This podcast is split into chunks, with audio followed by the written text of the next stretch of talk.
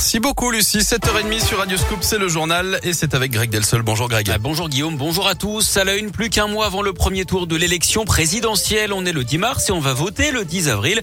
Tout au long de cette campagne, Radio Scoop vous emmène à la rencontre des électeurs. Certains savent déjà pour qui voter, d'autres non.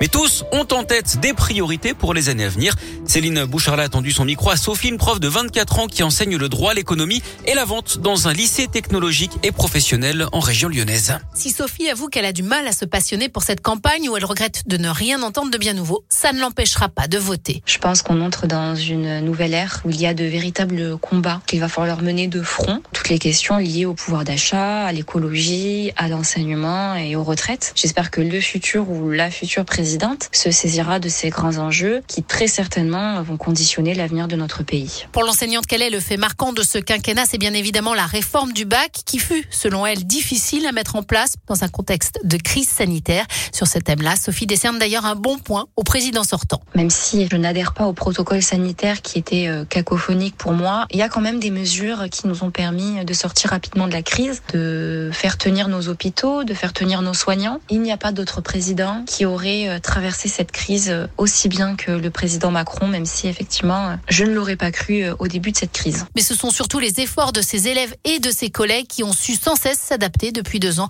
que la jeune femme veut retenir. Le lancement de la campagne du comité de soutien local à Lyon d'Emmanuel Macron, c'est ce soir à 19h à l'espace citoyen, c'est à la mairie du 8e arrondissement et ce sera en présence du porte-parole du gouvernement Gabriel Attal. Repousser l'âge de départ à la retraite à 65 ans, c'est une piste qui étudierait justement très sérieusement Emmanuel Macron d'après les échos. Le président qui avait averti les Français qu'il faudrait travailler plus dans sa lettre de candidature la semaine dernière. Si cette réforme entre en vigueur l'an prochain, elle sera achevée en 2032. Ses adversaires évidemment sont vent debout. Jean-Luc Mélenchon et Philippe Poutou rappellent qu'ils proposent la retraite à 60 ans. Marine Le Pen accuse Emmanuel Macron de faire payer aux Français son incompétence.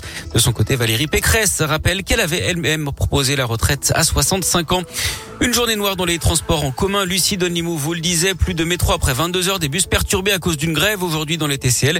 La fréquence est allégée dans les trams T1 et T6. Pas de tram T7 aujourd'hui. Le détail est à retrouver sur radioscoop.com.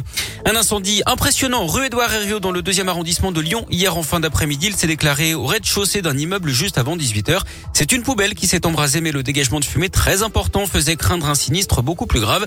Le feu qui a également détruit une poussette a rapidement été maîtrisé par les pompiers l'espoir peut-être d'une sortie de crise en Ukraine. Les ministres des Affaires étrangères russes et ukrainiens se rencontrent aujourd'hui en Turquie. Mais le chef de la diplomatie ukrainienne dit n'a pas avoir beaucoup d'espoir. Sur le terrain, les troupes russes se rapprochent de Kiev. Elles ne sont plus qu'à une dizaine de kilomètres de la capitale, alors que les villes de Kharkiv et de Mariupol sont assiégées. Hier, un hôpital pédiatrique a été bombardé. Le président Zelensky dénonce un crime de guerre. Notez également que l'alimentation électrique du site nucléaire de Tchernobyl a été complètement coupée.